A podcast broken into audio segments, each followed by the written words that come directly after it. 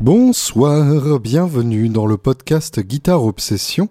Je suis Julien Bitoun et je suis désolé pour ces trois jours de retard par rapport au poste théorique. Peut-être quatre d'ailleurs, je suis peut-être à peine honnête en disant trois. Euh, en tout cas, voilà, toutes mes excuses et euh, merci pour votre patience. Je vous promets que ça valait le coup puisque là, cette semaine, on a une interview absolument magnifique.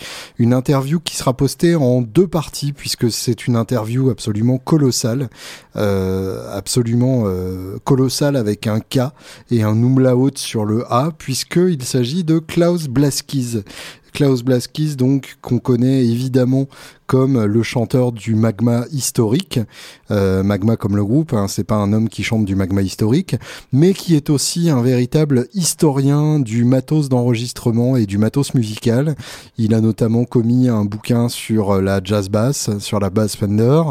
Il a été euh, correspondant euh, américain pour différents magazines d'enregistrement et il prête régulièrement de sa collection de matos colossal pour des expositions prestigieuses par exemple au musée de la musique à Paris où il avait prêté euh, l'équivalent d'un studio d'enregistrement d'époque pour euh, une expo sur les Beatles, euh, enfin sur John Lennon euh, ou sur Dylan, je ne sais plus. Enfin bref, c'est l'homme qui est derrière le matos incroyable à chaque fois qu'il y en a. J'avais eu la chance de visiter une petite partie de sa collection dans un lycée de, de Saint-Denis où il entreposait notamment une réverbe à plaque dans un couloir de lycée. J'ai trouvé ça super classe. Et bah, comme vous l'entendrez dans cette interview, il a pour projet de monter un vrai musée de la musique digne de ce nom, un vrai musée du matos d'enregistrement, euh, avec l'énorme bordel que ça sous-entend, et euh, a priori en Bretagne. Alors évidemment, dès qu'il y a du nouveau sur ce front-là, je vous tiendrai bien entendu informé. Et en tout cas, euh, entre-temps, je vous propose une plongée dans la vie d'un homme euh, exceptionnel, larger than life, euh, de tous les points de vue. un homme qui contient des multitudes.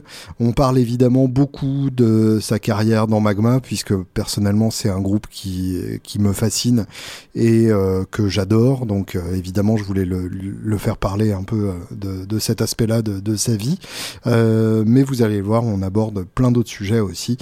C'est vraiment un homme passionnant qui peut être euh, avec des avis très tranchés, qui peut être avec une certaine mauvaise foi euh, qui caractérise les gens vraiment passionnés, vous allez le voir. Je vous laisse donc avec cette citation du poète américain Walt Whitman qui est particulièrement à propos euh, quand on parle de, de Klaus Blaskis.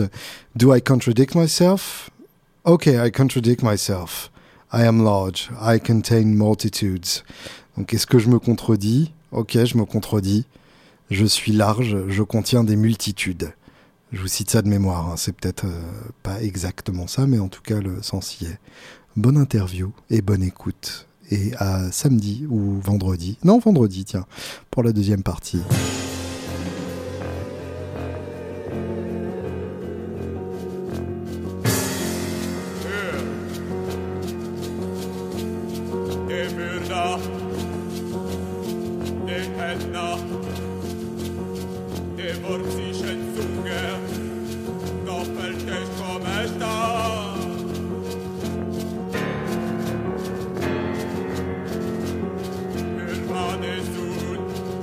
Bonjour Klaus.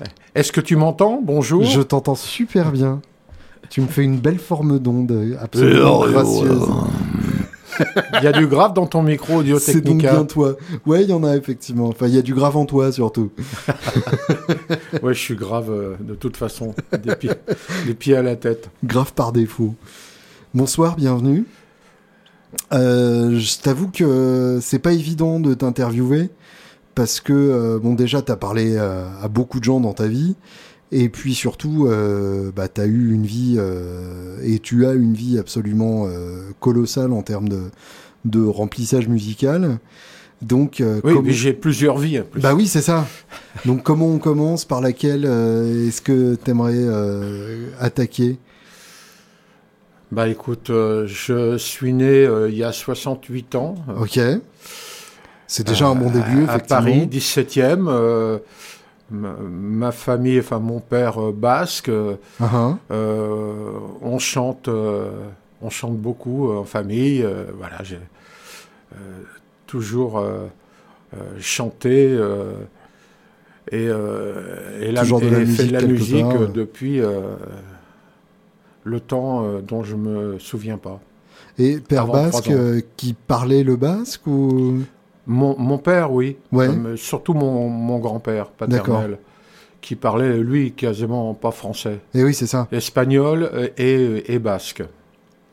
D'accord, donc tu baignais dans, le, dans les langues euh, dès que oui, étais oui. aussi Même, euh. même j'étais à Paris, mais enfin bon, j'allais euh, chez mes grands-parents, euh, donc au Pays Basque, du côté de Moléon. Uh-huh. Euh, les trois mois d'été, euh, deux mois d'hiver, enfin voilà, et je revenais même, on revenait, moi et mon frère, on revenait avec, euh, avec une pointe d'accent quand, on s'était fait refiler. Et ouais, inévitable.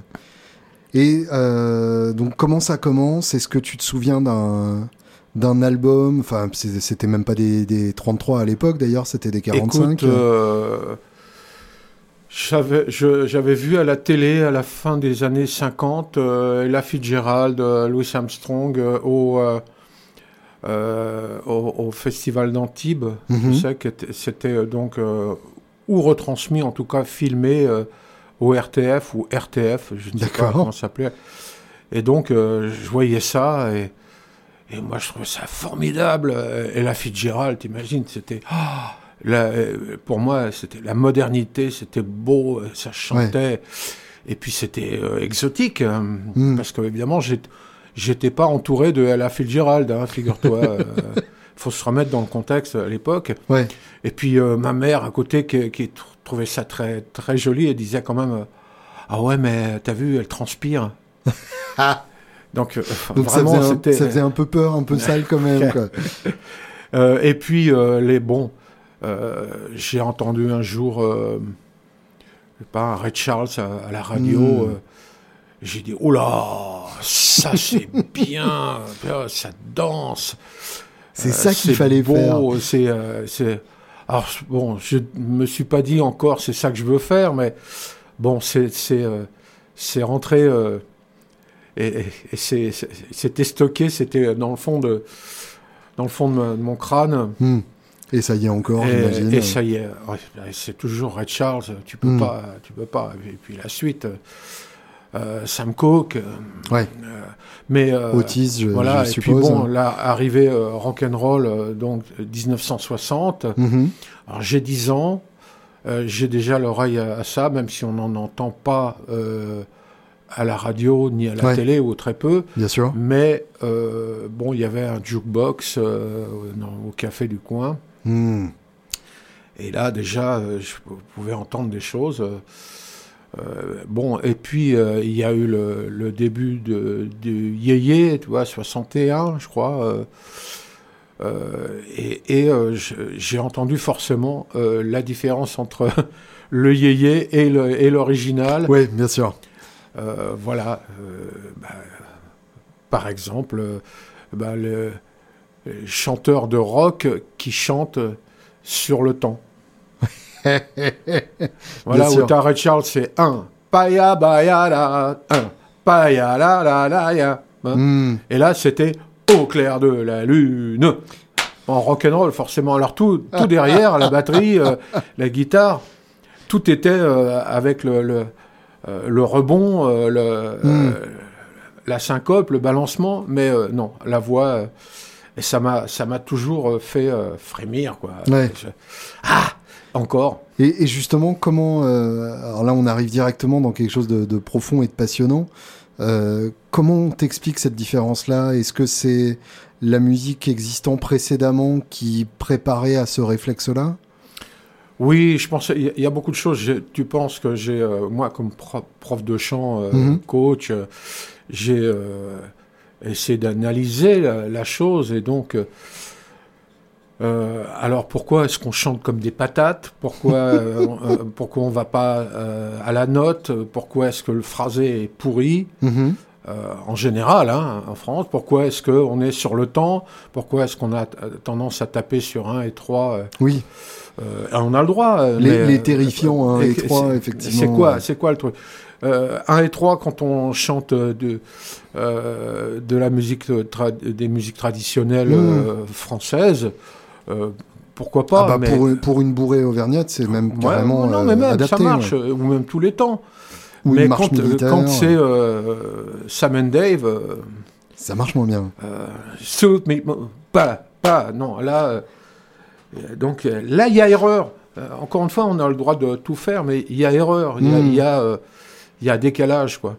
Alors je pense que c'est effectivement ça, c'est une manière de euh, bah, de danser, de sentir le, le, rebond, euh, hmm. euh, la manière de marcher aussi des, Français. je ne sais pas si tu as remarqué. le fameux bounce. On, marche un peu à l'envers.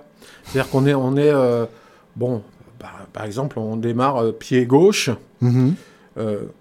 pied gauche, après on a le en l'air, et puis pied droit. Mm-hmm. En l'air, pied gauche. En l'air, pied droit. Euh, bah, quand on est euh, le, pied gauche, il y a forcément la hanche euh, droite qui va avancer. Oui, bien sûr. Bon, eh ben les Français, non. Les Français, et c'est la hanche gauche avec le pied gauche. Donc on hmm. est à l'envers. Oui, d'accord. voilà, et, elle est raide. Hmm. bon, je ne veux pas donner une anecdote. On a, on a le temps, je te raconte ah, ça en, en deux secondes. Non, non, t'inquiète. Euh, New York, une fois, j'étais avec, euh, avec euh, Mino Sinelu, tiens, mm percu, bon, français, avec Miles, son père voilà, ouais, qui, qui, habite toujours d'ailleurs à Newark. Donc, mais on est à Manhattan et puis je sais pas, on va à un magasin de musique et bon, on va pour traverser genre Broadway, quoi. Mm-hmm. Et, et je vois bon, du monde de, de l'autre côté de, de, Broadway qui attend euh, pour, pour, pour, traverser aussi. Et puis, euh, puis je vois, bon, je vois des gens, bon, maintenant tout le monde est habillé à, l'américaine, hein. on a tous hmm. euh, des jeans, des machins, les casquettes, donc je fais pas trop gaffe, mais paf, on se met à traverser, donc ils sont en face de moi, ils arrivent, et je vois le cul bloqué. Ah. Et je dis, oh, ça, c'est des Français. Alors je fais la remarque à, à, à Minot, et je lui dis, regarde les franchouillards, euh, comme, comme ils swingent pas quand ils marchent. Et il me fait oh, Comment tu sais euh, que c'est des Français? Ben, Je dis ouais, hein. Et puis ils arrivent, et puis euh, il y en a un qui, en me croisant, qui fait Oh, t'as vu Putain, c'est haut C'est haut New York. Voilà. Bon, tac, on avait le, le, Français qui marche à l'envers. Alors que tu avais les, les Américains autour, il y avait d'autres touristes, hein, mais hmm. bon, il y avait, c'était pas le grand swing, mais euh, au moins, il marchait à l'endroit, quoi. Oui, je vois. Et pour, pour revenir à ça, euh, vu que tu as eu la chance de, de, de le voir euh, first hand, pour ainsi dire, comment est-ce que le rock est arrivé justement en cette terre hostile qui est, qui est la France? Parce que en, en, tant que... Il est arrivé malgré nous. Hein. Bah, c'est ça, en ah tant que fan de rock, personnellement, j'ai euh, voilà, j'ai appris tout ça, j'ai appris 54, euh, j'ai appris 59 euh, et ainsi de suite. mais j'imagine qu'en France, il y avait un, décalage de l'arrivée colossal. Oui, il y en a, il y en a eu un aussi en Angleterre, partout en Europe. Mais non, on avait un, avantage, tu, le sais sûrement, c'est qu'on a eu le jazz. Mm-hmm.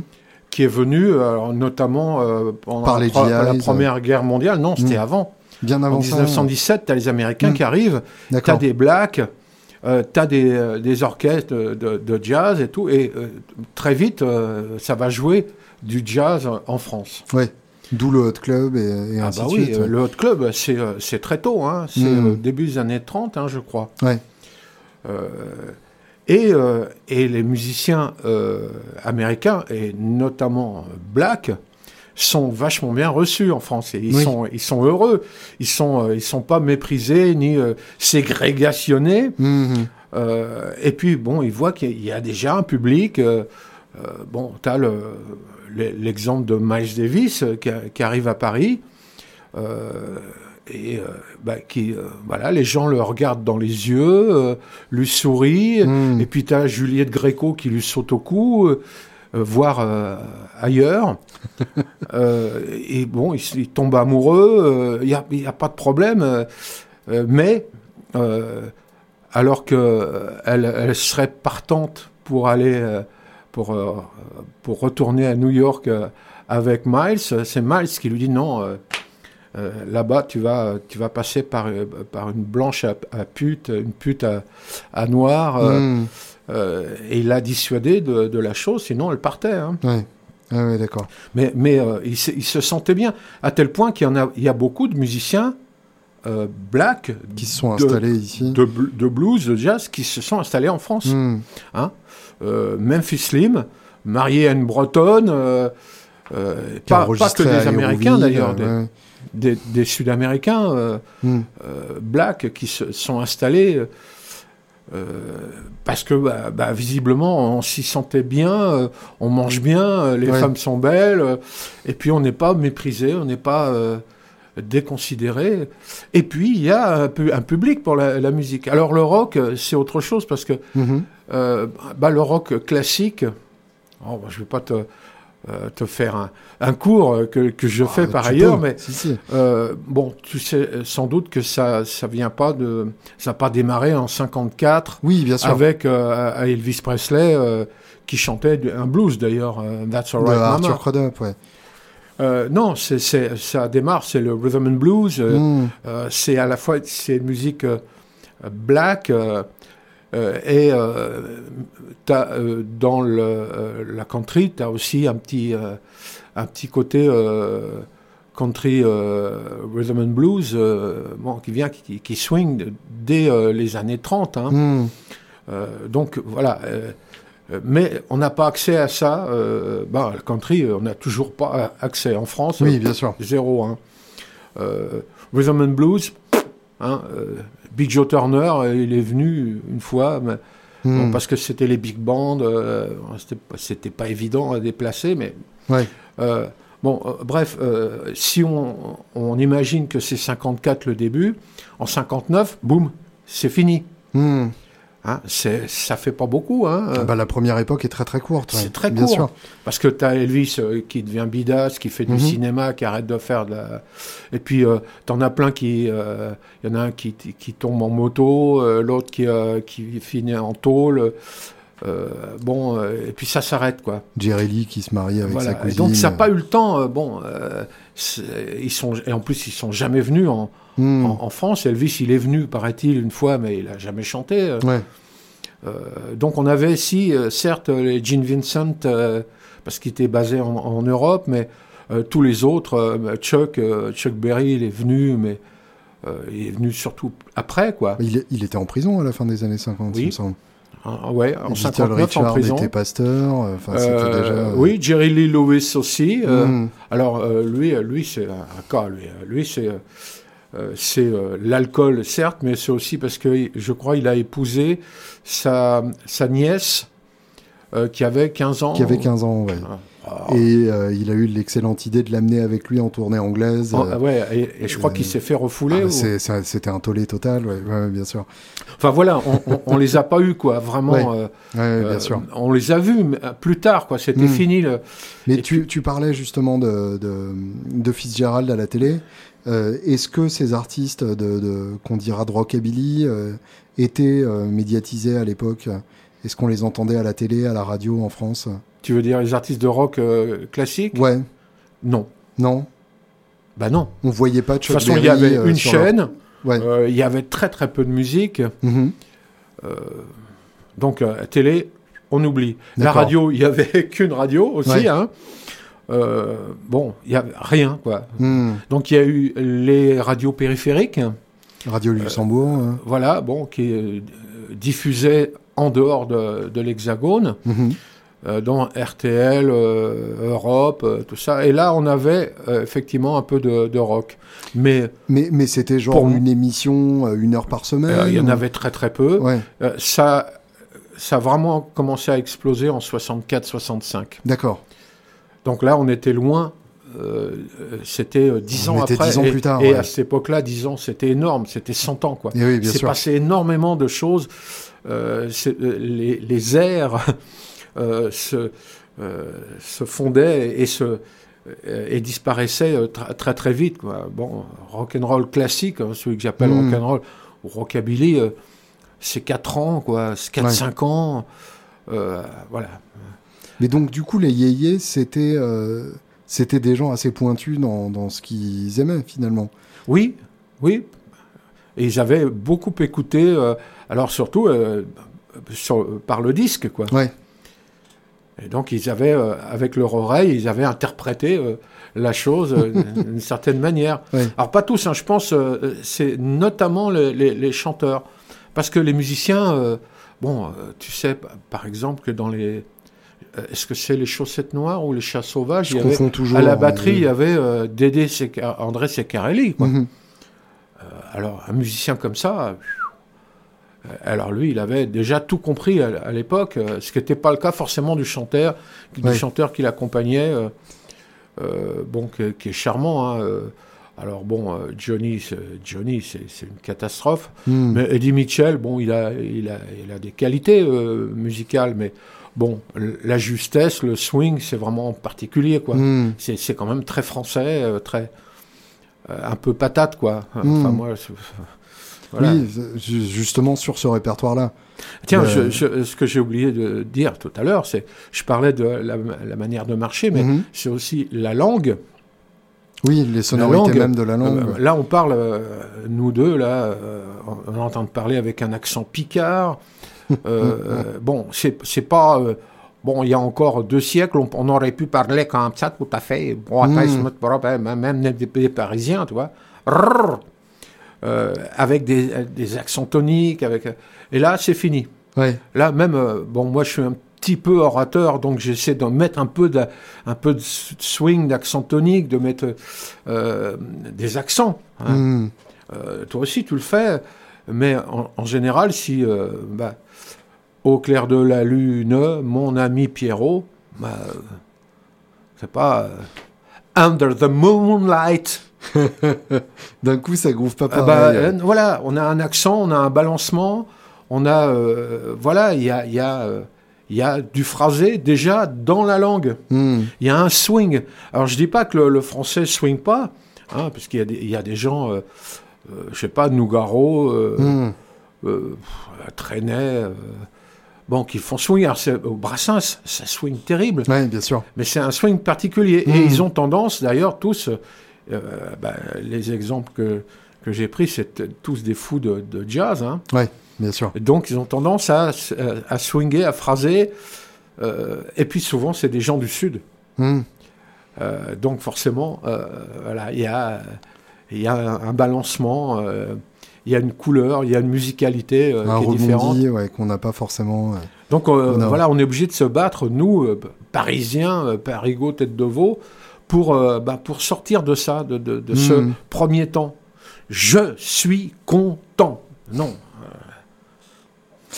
non, alors bah, évidemment, on n'est pas obligé de faire un je suis content. Allez, allez. bah. Oui, là, ça tourne. Mais, on retrouve ça dans, euh, le, dans de le rap français, quoi. Ça, euh, la plupart du temps, ça swing pas une patate, Mhm. ni, ni, euh, ni du point, de- mais ni, ni le swing français, hein. C'est parce qu'ils essayent, euh, bon, même avec la, la en, en, en faisant des diphtongues, des, des, Mhm. triphtongues qui n'existent plus en français, quoi. Ouais. Oui, et Bon, forcer, c'en est un peu américain, quoi. forcer Oh, la cool. syncope n'est pas un bon moyen, effectivement, d'obliger à groover. Quoi. Donc, on est en 60, t'as 10 ans. euh, comment est-ce que tu arrives je, je suppose qu'en plus, euh, c'est une musique qui est, qui est peu euh, présente. Et en plus de ça, jouer sur des instruments qui, pour le coup, sont pas présents du tout. Il y a encore un embargo sur, euh, sur toutes les guitares américaines, là, les amplis ouais. américains. À tel point que bah, il y a des luthiers euh, qui sont obligés, euh, bon, les Jaco, les frères Jaco, bien sûr. ouais. bah, de, de faire de la copie. Alors ils font, ils font sur photo, hein, Hmm. parce Ouais, qu'il n'y en a pas de ces guitares-là. Donc ils font des espèces de, de ça, comme les, les Italiens chez euh, D'ailleurs, c'est les, les guitares yéyé électriques, euh, c'est euh, soit du, du Hackstrom ou du, euh, hollandais, j'ai oublié le euh, euh, Lucky Set, euh, Lucky Seven. Ah, Egmund. euh, Edmund, Egmond, Egmond, ou, euh, ou Echo, euh, voilà, Ou qu'on n'a pas. Mais même en Angleterre, hein, hmm. euh, c'est rare les gens qui ont, pu avoir les guitares, parce qu'ils cherchaient à avoir ces guitares-là pour avoir Bien le sûr. son, pour avoir le look euh, qui correspondait. Donc, euh, donc il n'y a pas ça. Mais, euh, mais j'ai j'ai le, le- bah, le souvenir, encore une fois, de, de Red Charles. Alors, je ne sais plus quelle année c'était, 60, 61. Est-ce que c'est euh, Alléluia, I love her so, What I say? Hmm. What I say. Moi, je dansais tout môme là-dessus et on me regardait comme un, comme un singe, quoi. Alors, évidemment, What I say, c'est particulier parce que c'est un, c'est un rythme caraïbe. Hmm. Hein, c'est pas, euh, c'est ni le blues ni, euh, ni le rock. C'est une espèce de, de boléro. euh, Ouais, avec les arrêts quand même qui rendent le truc Ah un bah peu oui. plus raide. euh, Ouais, ouais, plus nerveux. Et, euh, mais moi, ça me, tout de suite, euh, je dansais puis chantais. Ouais. Euh, et puis faire les réponses, euh, questions-réponses, la, la, la réponse qui est encore plus, euh, euh, je dirais pas en syncope, mais euh, voilà, le balancement. hein. Mm. Mais moi, là, c'est... Ah, Ça, euh, bah, je suis encore complètement imprégné de ça. euh, et dès, dès que j'ai pu, donc à deux ou trois ans après, bah, voilà, je, bah, je me suis mis, voilà, on fait un groupe, tiens, Uh-huh. tu répètes, j'y vais. Bon, à, t- à 13 ans, je, déjà, dans, le- dans une MJC, je, bah, je répétais avec des, euh, euh, bah, des patates, mais j'étais une patate aussi. euh, voilà, et puis. euh, Dé- déjà en tant que chanteur euh Oui. Waouh. Oui, même si j'ai fait. j'ai dû faire Illusion euh, 32 secondes, 5 dixièmes en remplacement d'un bassiste défaillant. Uh-huh. J'ai fait la basse sur une guitare d'ailleurs. Bien sûr. Euh, bon, bon, bon, bon, bon, bon, bon, bon, bon, bon, bon, bon, bon, ça, bon. C'était à ma portée. Mais euh, par, par contre, je pouvais pas chanter en même temps, ce qui est très dur. Bah oui, bien sûr. Euh, je- moi, Sting euh, ou McCartney, McCartney chantait, jouait, et puis jouait et, et jouait ce qu'il joue. Bien sûr. C'est, euh, c'était, ça reste un prodige pour moi. Hmm. Donc j'ai vite euh, arrêté. euh, et puis bon, on a trouvé quelqu'un qui était un peu moins maladroit que moi. Et puis qui avait une basse, euh, qui avait un ampli. euh, Et oui, le matos, ça comptait, euh, j'imagine, à l'époque. euh, ouais, ouais. On fait un groupe. euh, T'as un camion? Oui, c'est ça. Et qui a la sono? Mais déjà à l'époque. Et d'ailleurs, euh, d'ailleurs, ça m'amène à, à un sujet euh, sur, le- sur lequel je glisse. Je me suis intéressé tout de suite au matos. T'es tombé direct dedans? Ben, à 14 ans, je me, je me suis acheté chez Paul Becher. Mhm. Alors, je voyais le catalogue qui était renéotypé. hein, C'était, tu vois, genre photocopie, tu vois. Ouais, je vois. Euh, alors, je voyais euh, Shure 565, euh, 350 francs, alors je sais pas. Et je dis, oh là, je les ai pas. euh, Pour, même pour si- l'idée, euh, le, le, le SMIC était à combien à l'époque Un mois de salaire euh, moyen? Soix- 60 francs, non? Je sais Ah pas. oui, d'accord. Ah oui, donc 350, c'était une fortune, c'est devenu après 100 000. Enfin, Mhm. enfin bon, à vérifier, mais bon, c'était juste pour Mais donc, donner une ouais, idée. Donc en tout cas, Donc 350, c'était trop. Ouais, je vois. Et, euh, et je vois 60, hein, je, je dis de- des chiffres euh, complètement euh, au hasard, je vois BR, c'était pas encore BR dynamique, Ah, ah. M55, ouah, je dis bon bah je vais prendre celui-là, hein, ça fait pro, euh, je voyais, et je l'ai encore. Et, euh, Wow. Mais par contre c'est un Omni, alors faut imaginer... Oh euh, la vache, avec le groupe, ça devait être oh infernal. là là là là. Mais ça, il sonnait terrible. Ouais. Et, et je trouve d'ailleurs qu'il sonne mieux que, que le descendant euh, du 565, qui est euh, le SM58. Hmm. Euh, et je suis toujours euh, assez bélière d'ailleurs.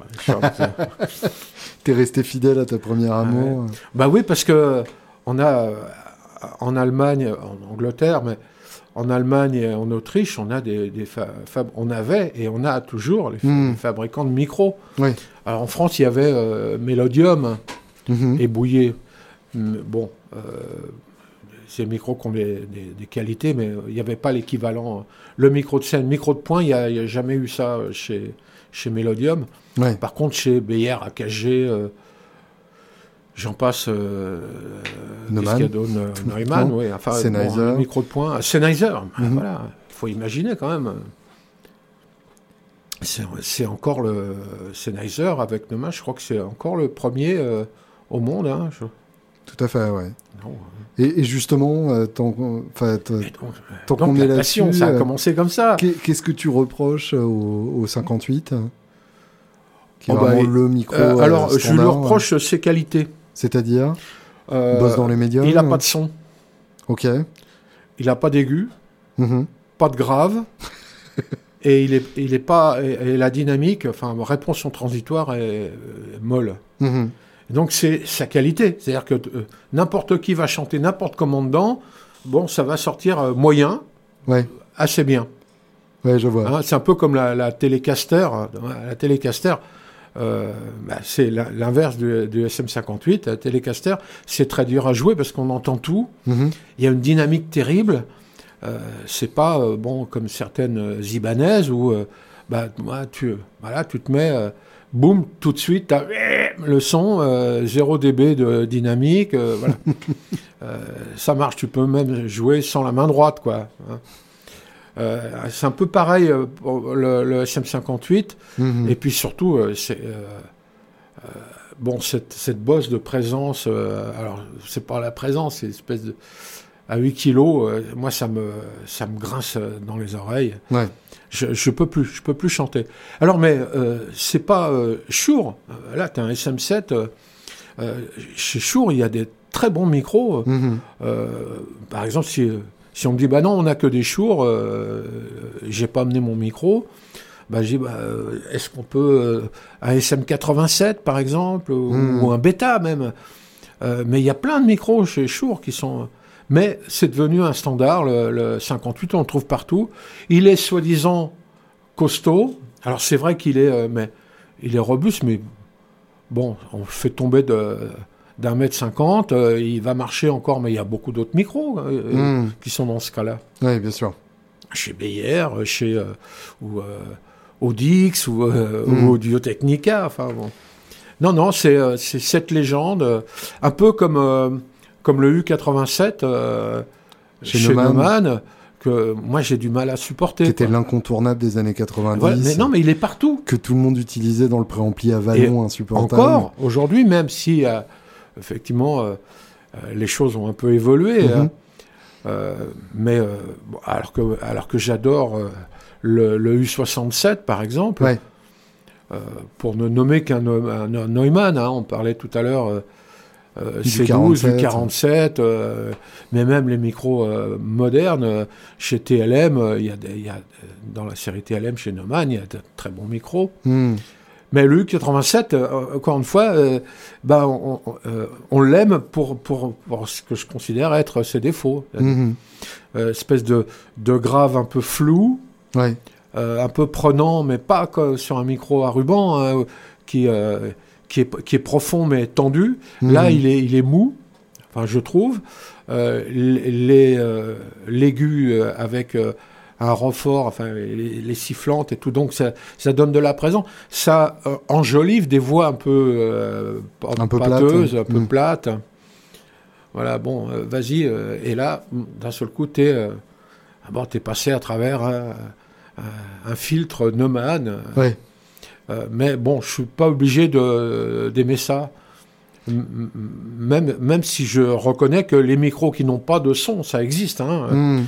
Euh, Il y en a un, par exemple, chez euh, le, un, un 80 le 90, euh, je crois que c'était, TGX 90 chez, chez Beyer, Mhm. qui a fait un bid monstrueux, que c'était un très bon micro, parce qu'il n'a pas de son. Ouais, d'accord. Et, et moi-même, ça m'est arrivé euh, bah, de, de chanter avec, et puis de, bon, j'étais au casque, et je dis, bon, bah vas-y, euh, euh, mets-moi, mets-moi du, du, Mets-moi du du son dans le retour, casque, ouais. mais t'en as. tellement je j'entendais pas. et, et tellement il est neutre. Alors c'est sûr que c'est pas c'est pas très excitant de, de chanter dans un micro qui t'aide pas quoi. Bah qui oui, te- bien sûr. Qui te, te donne pas un petit coup de un petit coup de fouet, un petit coup de fraîcheur. hein, bah. Ça, ça, effectivement, c'est intéressant ce que tu dis parce qu'en plus, la, la plupart des auditeurs de ce podcast sont guitaristes. Euh, la plupart des quatre auditeurs de ce podcast sont guitaristes.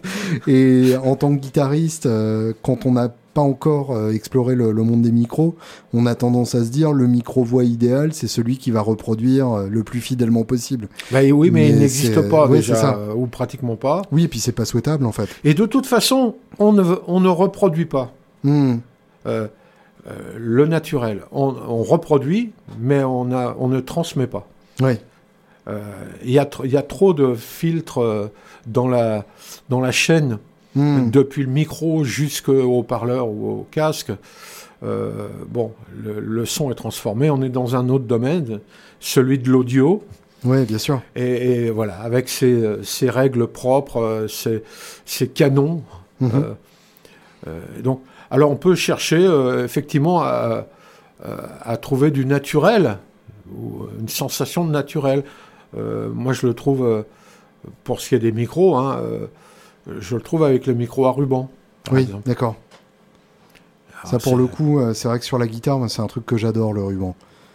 La Euh, prise de son, euh, juste- tiens, justement, dans, dans un cours euh, récemment, j'ai donné euh, à, à copier, il ne devrait pas le dire, mais un, un CD euh, qui avait été produit par, euh, euh, comment s'appelle le fabricant de micro-rubans américain, Royer. AEA Ah, Royer. Royer, l'autre, ouais.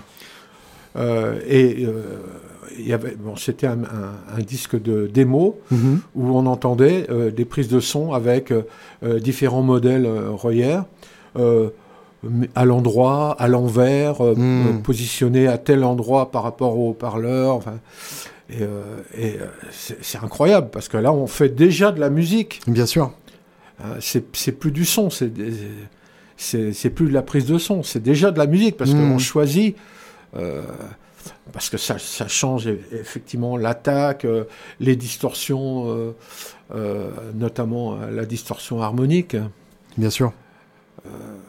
Oui, tu as une interaction entre l'ampli et le, et le micro. Tu peux passer des heures, tu vois, tu as bon, un Marshall, euh, euh, 4, c'est quoi C'est 4 x 4-12, 10 ou 4 12 euh, voilà, et tu as un micro, n'im- n'importe lequel, bon bah vas-y, positionne-le, et ben Mm. tu peux passer des heures à trouver un endroit. Ah, ah, là c'est pas mal, euh, ah mais là c'est mieux, euh, euh, attends, recule un peu, ouais, euh, non, non, là t'as trop reculé, euh, avance, non, là t'es trop près.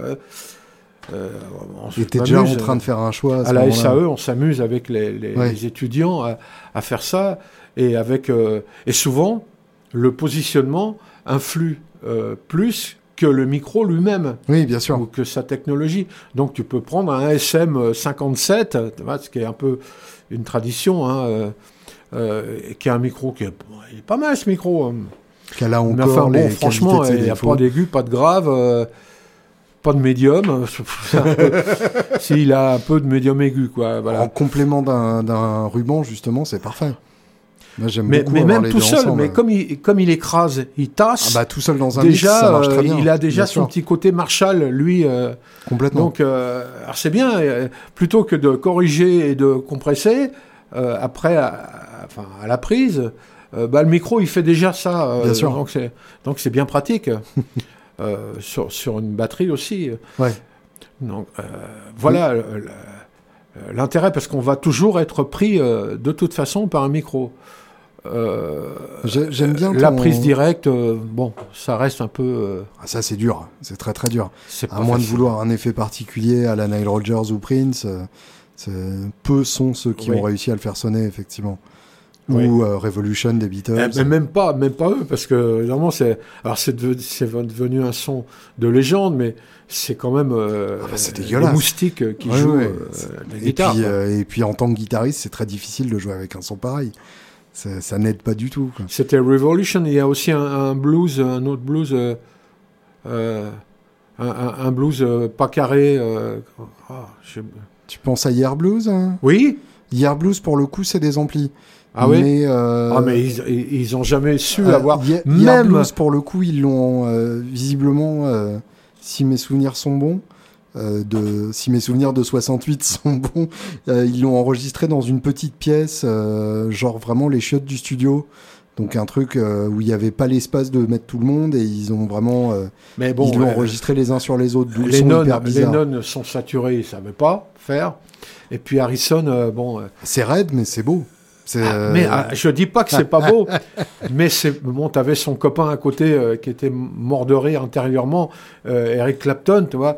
Et, et Harrison, il, euh, il, euh, il écoutait euh, son pote euh, Eric, euh, il, il regardait, mais comment est-ce qu'il peut avoir le son comme ça hmm, Il a jamais vraiment su, euh, parce que il est, lui, il est parti d'une Gretsch dans un, dans un un AC30 Vox, ouais. euh, classe A euh, qui peut pas saturer. ah. C'est pas fait pour ça, justement. Et, euh, et il est euh, magnifique, ce- cet ampli, le- la C30. bien sûr. Mais faut pas lui demander ce qu'il sait, il est, Hmm. ce qu'il sait pas faire, quoi. Mais j'aime bien ta, ta réflexion sur le réalisme du son. Vous êtes bien aimable. C'est intéressant, ça me, ça me fait penser. euh, alors c'est peut-être loin, mais ça me fait penser à Platon, euh, qui est comme critère du bon art, euh, donner le- l'exemple d'une toile euh, qui représente des grappes de raisin et sur laquelle les oiseaux venaient picorer. Ah ouais. Donc est-ce que effectivement euh, l'art doit être jugé en pourcentage d'imitation de la vie? Et en ça justement tu l'enregistrement parles- de la tu musique parles est, de est un sujet passionnant. Donc là, on pourrait parler de, du guitariste qui, joue sa guitare. Mhm. Mais euh, non, moi, on on parlait de, l'enregistrement et de la reproduction. Alors c'est différent. Bien sûr. Euh, mais on peut euh, très bien faire de la musique, de l'art aussi, Mhm. et on le fait. Euh, on le fait malgré nous, hein, Oui, j'aime bien, j'aime bien l'idée que l'enregistrement ne soit pas une, une reproduction de ce qui s'est passé à Parce qu'on ne l'identique. peut pas, de toute C'est façon. une réinvention plus qu'une reproduction. Complètement. Et puis, puisqu'on parlait des Beatles, bah, ça date de, de l'époque. Euh, on ne fait plus, depuis, hein, euh, dans la grande majorité des cas, on ne fait plus euh, l'enregistrement, une, une empreinte, on ne prend plus une empreinte sonore de ce qui est joué. Ouais. Hein, euh, le- ce qui est fait en studio, bah, c'est un produit spécifique. Euh, ça n'est plus ce qui est joué. Les Beatles avaient arrêté de, de faire de la scène et ils se sont, ils s'en sont donnés à cœur joie. Euh, et c'est eux qui ont inventé la chose, bon, qui, qui ont suscité le multipiste, en tout cas euh, en, en Grande-Bretagne. Mhm. Euh, le travail de, de production, le travail du son, de modification, bon, en pensant qu'effectivement ça faisait partie de la musique. Oui, bien sûr.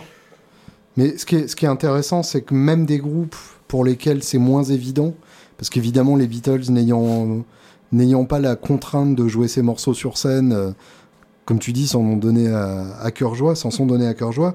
Mais si on prend un groupe, par exemple comme Led Zepp, qui eux pour le coup jouaient les morceaux sur scène euh, à l'identique entre grosses guillemets, euh, quand on écoute en studio, il y a toute une cuisine sur les ambiances de pièces, Bonjour, le etc. producteur. Bah euh, oui, c'est ça.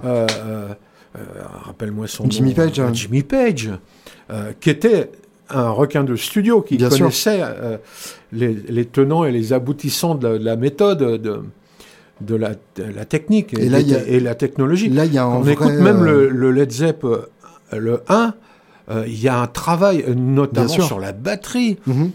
euh, avec l'arrivée des. euh, je crois que c'est euh, qu'ils avaient, qu'ils avaient les Québec. C'est chez Trident qu'ils avaient fait le premier.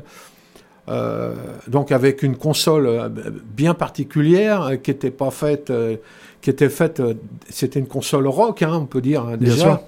Donc on faisait pas du, du classique, on faisait pas de la reproduction transparente. Mhm. Non, déjà, on voulait un son euh, avec les magnétos aussi.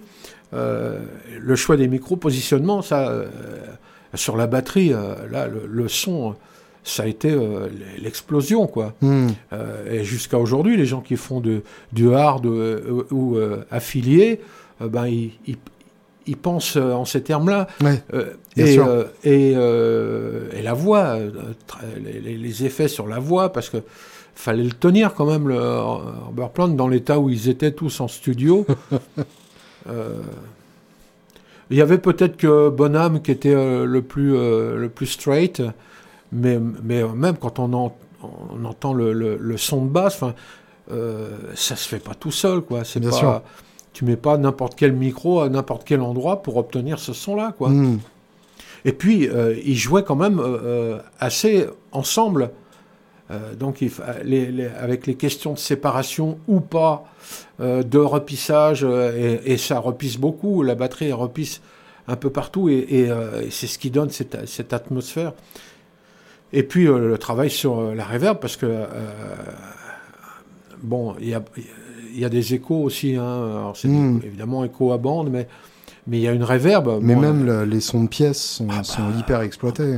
alors ben voilà, euh, là, là je crois que c'est Bonham euh, qui, qui disait bah non re- recule les micros là parce que je joue fort, j'aimerais bien et donc il y a voilà, les, un micro ou deux mi- ou un couple euh, d'ambiance qui était au moins à 3 mètres euh, Mm. devant la batterie quoi.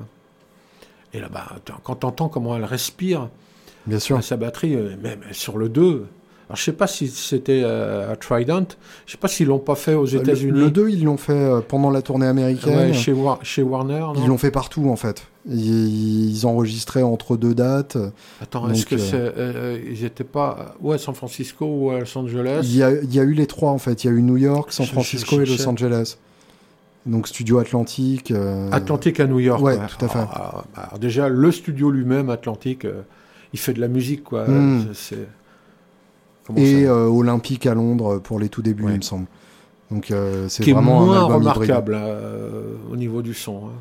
Ouais, mais ils ont réussi à unifier ça au mix. C'est assez impressionnant. Quel travail. Hmm. Revenons à toi. Moi, à toi, tu veux dire. euh, toi. Ah oui, parce que s'il pleut, euh, on va être. Non, ça c'est revenons sur le toit. Euh, revenons dans notre cave, donc. Tes, tes premiers groupes, enfin ton premier groupe.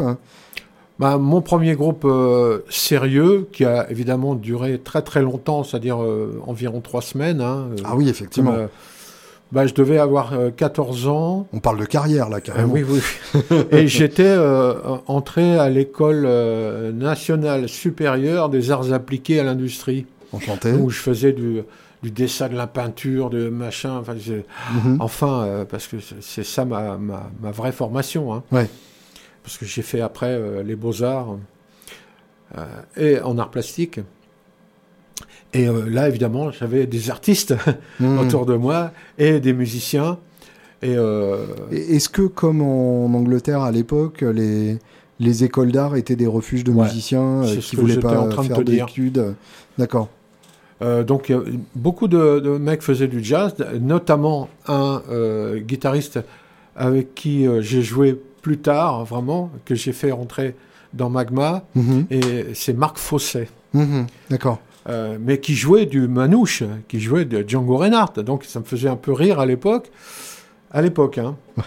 mais je trouvais qu'il jouait vachement bien de toute façon. Et puis, et puis c'est un personnage. euh, Mhm. Je peux pas le regarder sans hurler de rire, quoi.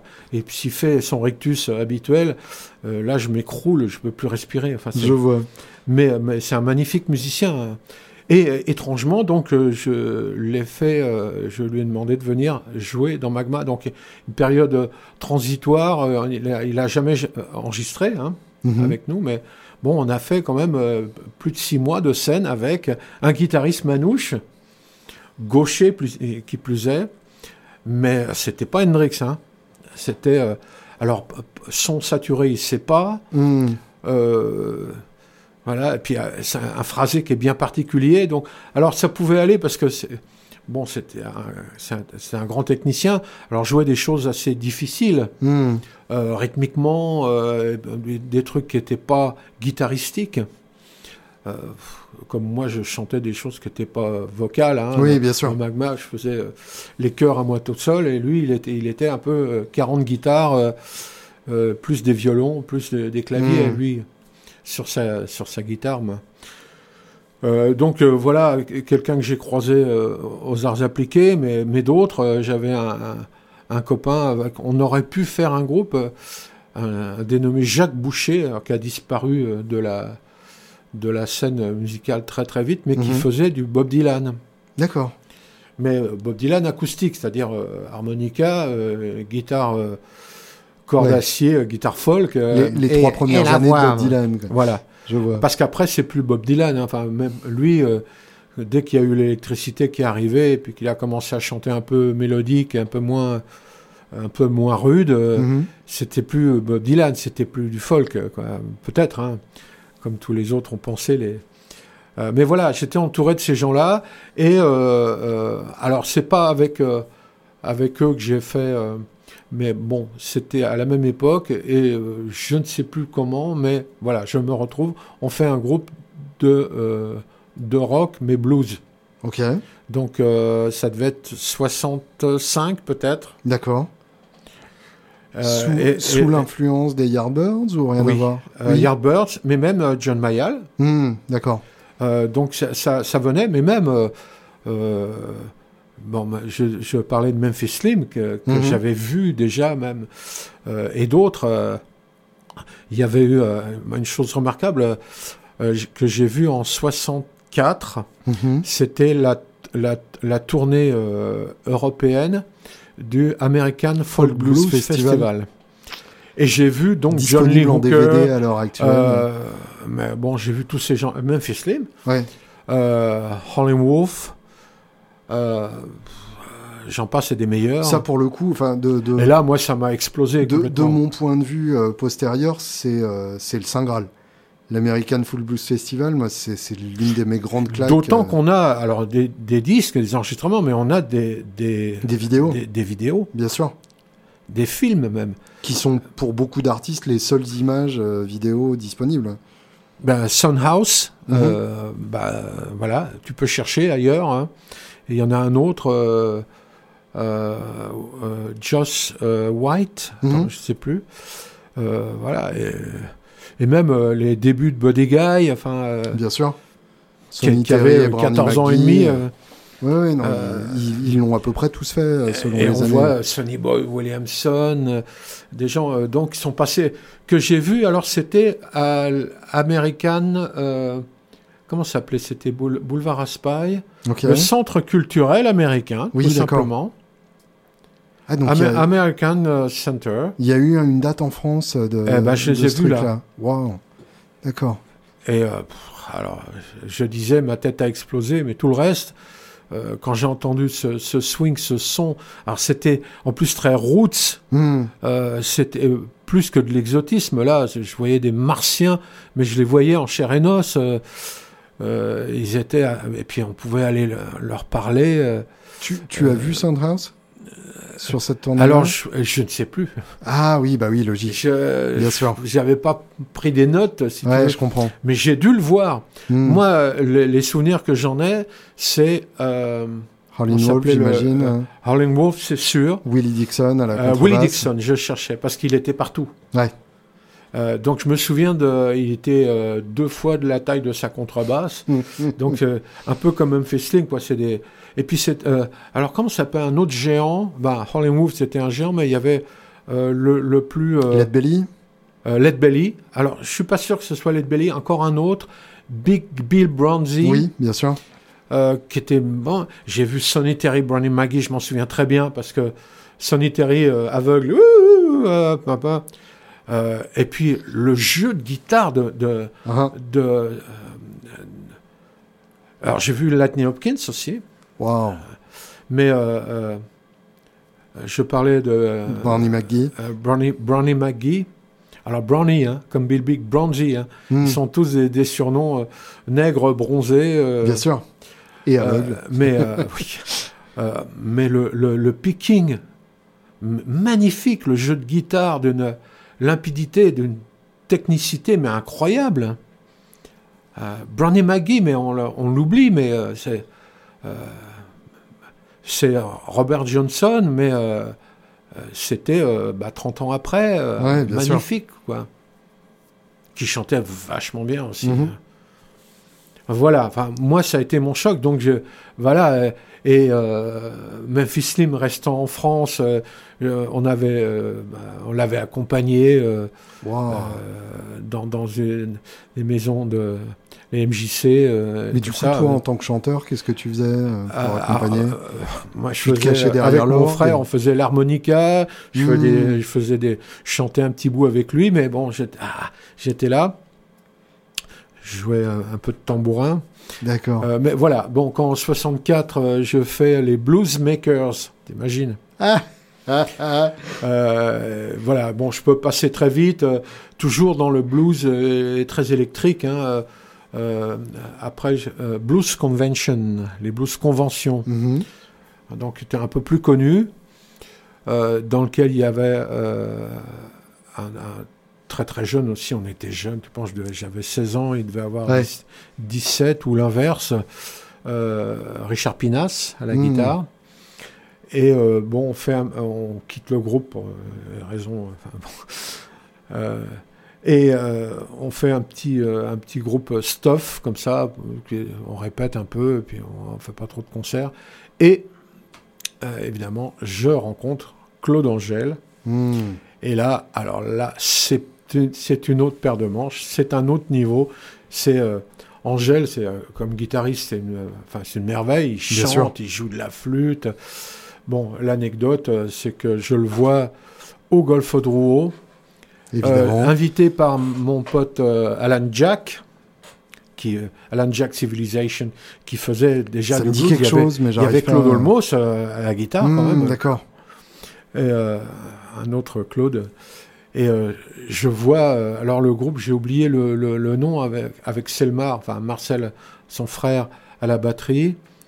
Euh, Ouais, là, c'est- Résus, ou je sais pas. Ça fait pas bon. partie de ma culture, malheureusement. Et, euh, et là, je, ah, je tombe, littéralement. Et je dis, bon, après, à la fin du, du, du concert, ils descendent de scène. Et je dis à Alain Jack, tu peux me le présenter, Claude Angèle, parce que j'ai- c'est le guitariste que je voulais, euh, que j'ai toujours cherché. J'ai toujours eu des, des brels, euh, plus ou moins, ou des gens, euh, bon. Richard Pinas, super son et tout, mais enfin bon, les 12 mesures, il avait un petit peu de mal. Mhm. C'était pas son truc, quoi. Mais il avait vraiment le son. Hein. Là, Les Paul, le Marshmal, je peux te dire que le, le son, c'était Peter Green, hein. Ouais, je vois. magnifique. Euh, et là, je vois Angèle euh, avec bah, Les Paul. euh, euh, oh là là là là là. Alors, il faisait tout, lui. euh, j'entendais, j'entendais des strats, j'entendais. incroyable. Le vrai pro. Ouais. Et je demande, bah, tu me le présentes, et puis bah, évidemment, on parle un petit peu, on voit qu'on aime les mêmes choses, et puis je lui dis, bah, qu'est-ce qu'on dit On fait un groupe? Et, et il me dit, euh, ouais, ouais, je, veux- je veux bien, il me connaissait pas, il était gentil, tu vois. Euh, mais je suis en train de répéter avec des mecs, là, euh, bah, t'as qu'à venir si tu veux. Et, euh, et, et je, je débarque au, au studio Pâté Marconi, et il y a Christian Vander, Richard Rowe, voilà, et Angèle, voilà, les, pré- les prémices de ce qui allait devenir Magma. Ah, ah. Qui, à l'époque, joue quoi? Ah bah, c'est une espèce de, de jazz, de martien, euh, euh, mitigé de musique d'Europe de l'Est. euh. C'était déjà de la musique originale. Ah ouais, ouais. Il n'y a pas eu de période où Magma jouait du Yardbirds. Jamais. euh, Jamais, D'accord. jamais. Christian, il avait déjà Une vision. bah, complètement. Et pas que lui, parce que c'était des musiciens de jazz. Donc, Hmm. le, le premier pianiste, dont le nom va me revenir, un, un- un Américain, pianiste de jazz. euh, donc avant François Cahen. hein. Mhm. Par contre, c'était euh, c'était Laurent Thibault à la basse. Alors lui, bon, ni de jazz ni bassiste. Hein, était gentil, mais il n'en mettait pas une. Le pauvre, il a vite été remplacé. On l'a Hmm. remplacé par quelqu'un qui n'était pas un bassiste d'ailleurs au départ, Francis Mose, qui est euh, organiste. D'accord. Bon, bah, ça c'est l'histoire de Magma, mais pour dire que j'ai euh, quand, quand j'ai entendu ça, j'ai dit ah ça c'est moderne. Hmm. C'est ça que je veux faire. Je veux sortir des. Et puis, je voyais que ça jouait terrible, quoi. Euh, là, quand Richard Rowe euh, euh, prenait un, un chorus de sax, j'ai dit on est loin des, des patates qui, qui jouent du twist, quoi. Hmm. Et, et- Je- et j'ai- et c'est là, bah, je me suis mis. bon, encore une fois, je raconte pas toute l'histoire. Ah si, si. on- J'ai tout on fait va- pour, pour partir dans cette aventure-là. C'est-à-dire que t'as as dû faire tes preuves, j'imagine. euh, Ah, bah oui, mais encore une fois, je, bah, je vous invite tous à acheter euh, mon excellent ouvrage qui s'appelle Au cœur du magma, où je raconte euh, l'histoire. Euh, non, mais bon, en bref, il y avait un chanteur, euh, Zabu. Bon, alors c'était pas son truc. Va- Vander chantait déjà ou... Non. Non. Bah sûrement, mais bon, bon, c'était d'abord la batterie. Hmm. Euh, mais je, je l'avais vu euh, Vander déjà euh, au Golf Enfin, je l'avais surtout entendu. Hein, ah, bon, je peux raconter ça, c'est trop drôle. Bon, il faut imaginer que les, les amplis qu'on avait, puis la sono au Golfodrome, par exemple, c'était pas euh, d'une grande puissance, quoi. Uh-huh. Donc il y avait un groupe, euh, j'imagine que c'était euh, au tremplin du golf, un groupe qui jouait. Moi, moi, j'étais en bas à regarder. Alors je sais pas si j'allais jouer ou si j'avais joué ou j'étais uniquement spectateur. Et puis euh, moi je les entends, bon c'est pas terrible, genre, ta ta.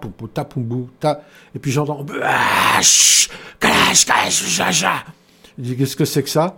Alors je sais pas si t'as pas connu ça, mais il y avait euh, euh, dans, dans la salle, il y avait, euh, mais euh, c'était ouvert, Mhm. euh, une autre pièce où, où, où on installait le matos et tout ça en, en- en attendant. Et Christian Vander était en train de jouer de la batterie pendant que.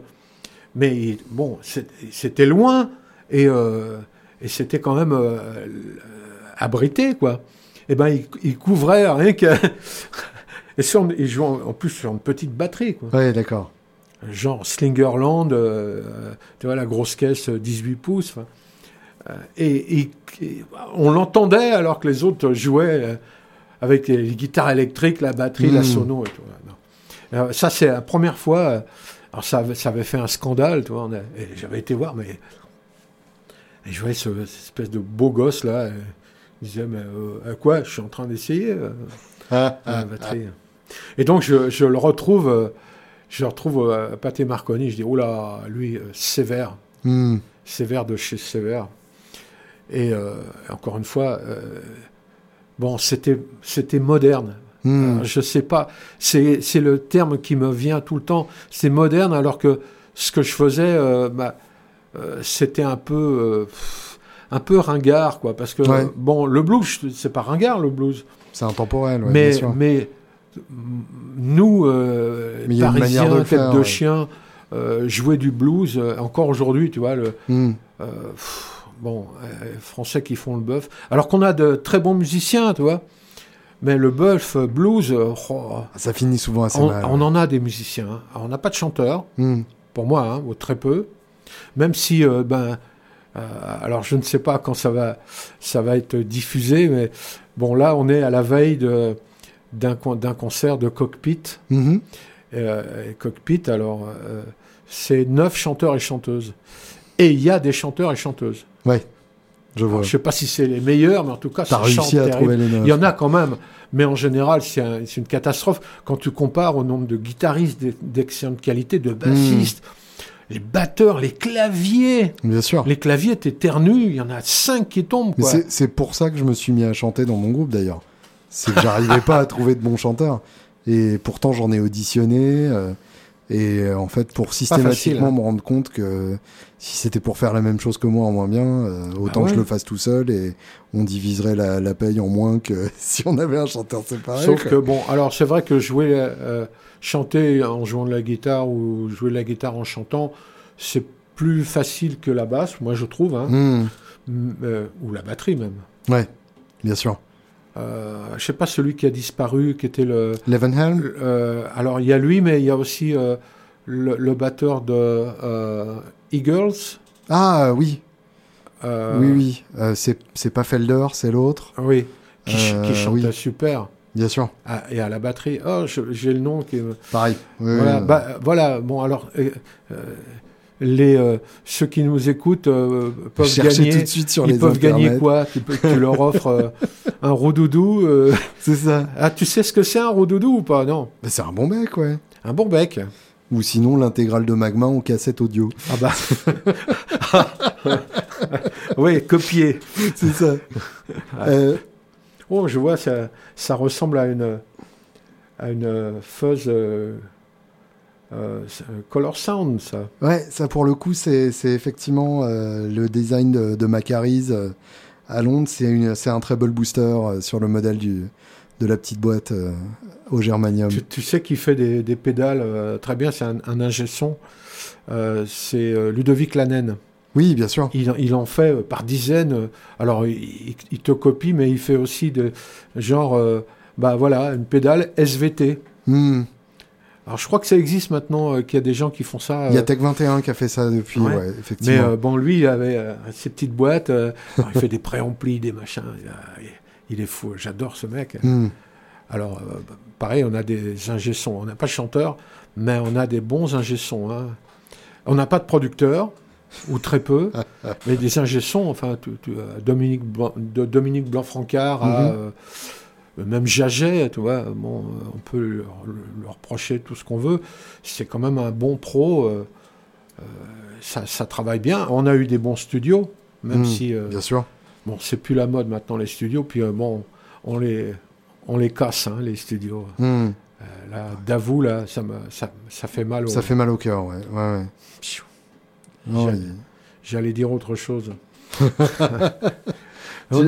en train de tu, dire. Tu parlais de la modernité de Magma, et ça, je, je voudrais revenir là-dessus parce que, a posteriori, euh, encore une fois, bon, euh, voilà, la, la Zol Music, on sait ce que c'est. Euh, je... Mais remets-toi dans le contexte. Voilà, en ça. 69, qu'est-ce qu qu qui a produit d'original, bah, d'intéressant, de moderne euh, à en part France, Zappa, je, je, vois pas tellement. euh, quoi, ou, même euh, effectivement internationalement, 69, si ça explose, mais bon, euh, la forme de la musique est pas très moderne. Ouais. Donc tu as le psychédélique, il y avait Coleman, il y avait, y avait il y avait des gens comme ça. Voilà, mais... alors ça c'est moderne. Ouais, c'est ça. Par contre, la forme, c'est un peu euh, difficile quand même. Captain Biffart, euh, avec, avec l'esprit, tu ne sais pas jouer et tu, Mmh. joues, tu joues mal, tu joues à côté. Je trouve ça très intéressant, hein, c'est bien. Euh, C'était un peu le, le cas pour, euh, pour le, le premier euh, Mothers. Oui, bien sûr. Mais Zappa, Zappa, il a tout de suite, lui, son rêve, c'était ça. Donc, il, il s'est pris des bons musiciens, des musiciens de jazz, bien sûr. jusqu'à George Duke euh, ou euh, Jean-Luc Ponty. Enfin, voilà. Bien sûr. Et ça, c'était son amour. Et là, voilà, qui aimait bien la guitare. Hein. Oula. Mais du coup, Alexei. du coup, à l'époque, comment tu comprends ce que tu reçois euh, en écoutant cette musique? Bah, euh, je le sens plus que je Mmh. ne le comprends. Hein. Parce que, bon, effectivement, quand j'entends des, des, premières choses en 7-4 ou même en, en 5, euh, bah, je suis pas habitué à ça. Bien sûr. Évidemment. Et c'est en ça que je, euh, aussi que je trouve ça moderne. Parce que même le, le, rock progressif à l'époque était embryonnaire. Le, le premier Crimson, ah. c'est 69, si je me souviens ah bah bien. Oui, mais euh, bon, euh, personne euh, personne l'avait vraiment entendu en 70. Hein. Mm. non, la, la, la, chose la plus moderne que, que j'ai connue, d'ailleurs c'était un petit peu avant, euh, où c'était le moment où j'ai rencontré euh, Claude Angèle, mm -hmm. il se trouve que euh, on me demande, hein, l'anecdote, on me demande de venir présenter un concert, okay. présenter les, euh, les participants, et c'est au, euh, au Bataclan. D'accord. Et il y a euh, alors notamment un groupe, on me demande de, de les présenter comme ça. Il s'appelait Lupanar. Désormais, il faudra les appeler Martin Circus. Mmh, D'accord. Voilà. Alors, je connaissais donc, pas le... leur premier nom, c'est classe. Alors, je, un des premiers concerts, ou sinon le premier concert en tant que Martin Circus. Mmh. Et puis, euh, bah, les vedettes de la soirée, c'était Soft Machine. Ah, d'accord. Et Soft Machine avec le trio d'origine. Okay. C'est-à-dire, je pense, Hugh Hopper, euh, j'ai oublié le nom du, du, du joueur Farfisa. Euh, ça, je, je sais pas. Voilà, bon, orgue et batterie. Robert Wyatt. Robert, hein. Robert Wyatt, voilà. On me demande de, de bien prononcer euh, parce qu'ils ont dû voir les pauvres se faire écorcher. Faire, oui, oui, je vois. Euh, et euh, moi, je vois ça, c'est moderne aussi, mais c'est un peu jazz. hein. Bien sûr. On dit que c'est prog, euh, c'est pour certes, mais eux, ils sont vraiment décalés. Mm. Et en ce sens-là, ils étaient euh, très modernes. Euh, et pas si anglais que ça. Hmm. Euh, pas oublier que. euh, Oui, c'était pas l'école de Canterbury où là vraiment qui ça, ça pue pas l'Angleterre. euh, Mais ouais. euh, euh, ceux qu'on considère euh, être le, le, le groupe phare euh, prog, c'est Pink Floyd. Mhm. Euh, Pink Floyd, ils font du twist, enfin, ils font de- du British pop. hein. Bien sûr. Si Emily Play. Euh, on a ça au départ. Bien c'est- sûr. C'est pas si mal, mais enfin bon, c'est moins bien que les Kings, euh, c'est moins bien. En Euh, même temps, tout est moins bien que les Kings si on est honnête. Ah, c'est un peu vrai. ben, moi, j'étais très, j'étais très fan quand même, même si j'en ai pas fait à l'époque, euh, de ce euh, de ce rock anglais. euh, alors, je dirais post-Beatles. Mhm. Alors, euh, avec des gens qui faisaient euh, Les zombies. rhythm and blues, mais Mm. même les Rolling Stones hein, dans, dans Mm. un premier temps, Them, les Who, j'adorais, Bien sûr. Kings. Donc, euh, je les ai vus. Ils venaient beaucoup à Paris. hein. T'as vu les Kings Je les ai vus à la loco, au Wow, golf. Classe. Euh, et, euh, et, et je trouvais, surtout dans le, un premier temps, euh, You Really Got Me et, et compagnie, je trouvais que c'était bah, c'était du dur. Bien sûr. C'était vraiment eux, eux qui étaient. C'était les prémices du, du hard. hein. Oui, Alors puis ils ont viré eux après. évolué de cette manière-là vers le Village Green, vers Victoria. Enfin, c'est un, un, power chord. bien sûr. Et puis le son, alors la production, c'est, euh, je crois que c'est Mickey Most ou euh, qui cherchait à faire du crasseux justement. Hmm. Ouais, on lui a reproché, il dit, mais euh, c'est pourri ton. C'est vrai qu'il est pourri le son. T'écoutes les premiers Kings ou euh, pire, il y a Trogs. Oui, bien Euh, sûr. T'écoutes, mais c'est pourri. Tu te dis, mais c'est pas possible. Les cymbales, c'est euh, 92% de distorsion harmonique. hein. mais bon, voilà.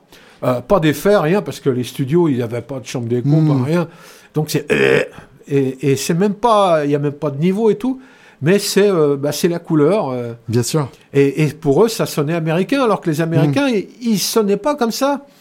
Ils Bah, ont eu du mal à avoir. c'est les guitares héros anglais, hein, Beck, Clapton, Jimmy Page, et les autres, qui ont amené ce, ce- ce son et cette, ce sale que les Américains ont eu du mal.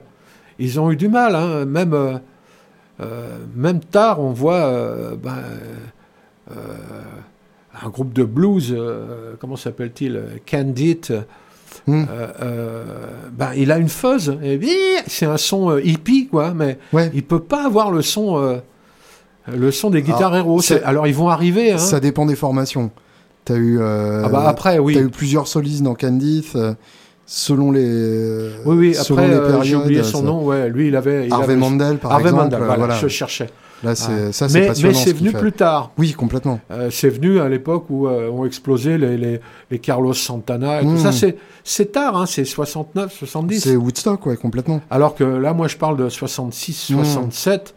euh, et 67. Bah, à l'époque, euh, à cette époque-là, la, la dégueulasserie aux États-Unis, c'est les, c'est les Sonics, euh, c'est des groupes comme ça qui sont sur les compilations Nuggets. Mais c'est des groupes que personne n'écoute à Bah oui. l'époque. à, à cette époque-là, 64, Des- 65, ouais. 66. Ouais, ouais, dès cette époque-là. Ah ouais. Le- les Count 5, euh, je crois que c'est 66. euh, Enfin, c'est Parce que MC5, euh, le, le, le pré 68, je crois, pré-punk, MC5. ouais. c'est tard, c'est Ouais, c'est ça. 68. Comme les Stooges. Hein. Ah, c'est bien. Hein. oh que oui. Écoutez-nous, bande d'enculés ah, C'est fort. Hein, soix- euh, Ah, c'est fabuleux. C'est le, le- le premier album du MC5. euh, Ça, Et Ça et reste joue- encore ça un joue truc, euh, avec une énergie, Bien une sûr. volonté. Alors, en ce sens-là, c'était moderne. même le son du Donc, chant. quand t'arrives euh, les, Dolls, euh, en 75 et tout, moi, je trouve pas ça moderne. Moi, ça, j'ai jamais compris. Et, euh, Même je- le grunge, après, euh, avec des, des gens Je de suis talent. arrivé hein. aux New York Dolls euh, à l'envers, en étant d'abord euh, tombé amoureux des, des albums live des Ramones.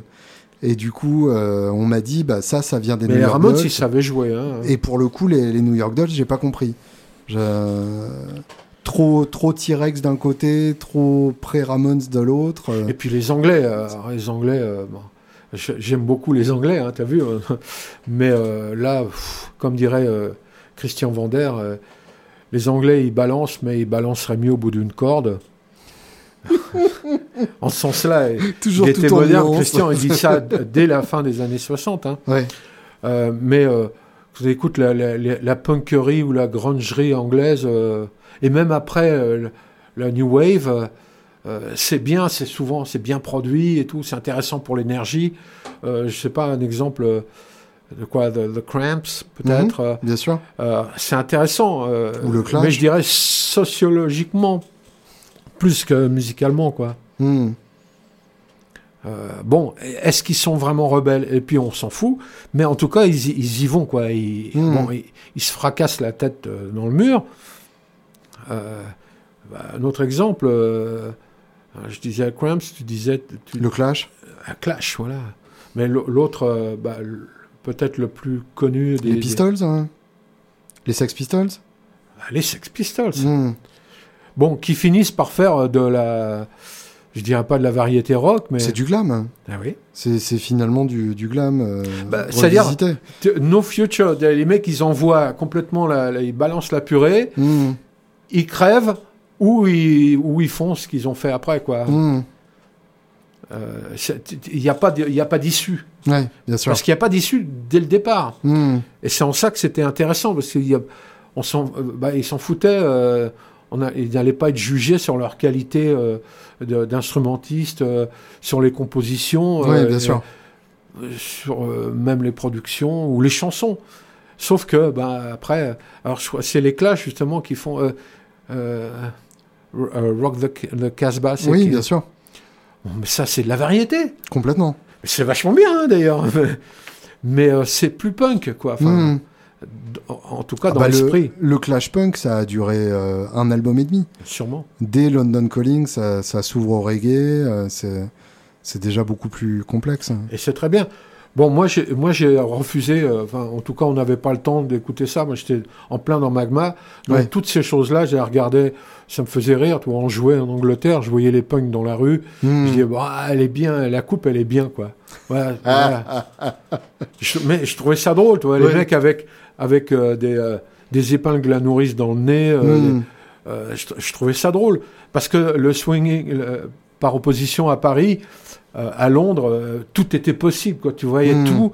Tu pouvais aller. euh, bah, quand on a joué, euh, bah, tiens justement, il y a un disque de, de Magma, c'est un enregistrement au, au Marquis Club. Mhm. Et euh, je sais pas, si c'est 74 ou 75. Donc, il s'en passait des trucs. Donc, le lendemain, je ne sais pas qui jouait, euh, peut-être. euh, alors, je sais pas si les Clash existaient, mais enfin, on avait déjà des, Pas encore à l'époque. euh, des groupes de, de, de tarés anglais, de, Ouais. de pubs. euh, et c'était toujours une leçon parce que. Bah, oui, genre Dr. Feelgood qui existait Voilà. déjà à l'époque. ouais. Alors je sais pas qui on a vu, Mm. hein, je m'en souviens pas, mais des groupes inconnus qui arrivaient et qui avaient un son, euh, qui jouaient ensemble. On voyait les mecs, ils- étaient, ils avaient une idée tous. euh, C'était bien cohérent, ce qui Ouais. n'était pas le cas euh, parce qu'on ne sait pas vraiment bien travailler en, en équipe hein, en, en France. Hmm. Euh, les Anglais, les- surtout les Américains, ils savent faire ça. Alors des mecs qui sont pas des fusées. euh, Individuellement. individuellement, tu vois, tu portes, tu, bah, tu vois le batteur tu- à la à la balance, tu le vois faire tchac poum poum, tu te dis oula. et puis le groupe joue et c'est bah, Et ça voilà, marche. C'est Mhm. l'essentiel, c'est ce qu'il faut. Euh, avec goût, c'est Ringo Starr quoi. Hmm. Euh, ça, ce qu'on sait pas, ce qu'on n'a jamais trop su faire. Euh, faut imaginer avec les musiciens de qualité qu'on a, on n'a pas de groupe Oui, bien il sûr. n'y a pas de musique euh, française en rock vraiment quoi. Hmm. Hein, je veux pas citer de nom, mais les groupes de rock les plus connus, c'est bon, c'est moyen quoi. À part Magma, c'est très moyen. Alors, je- Bah ouais, en, en- en considérant qu'on n'était pas un groupe rock, Oui, même si ça. on était dans le circuit, enfin un circuit euh, qu'on a été obligé d'inventer parce qu'il n'y Hmm. en avait pas quoi.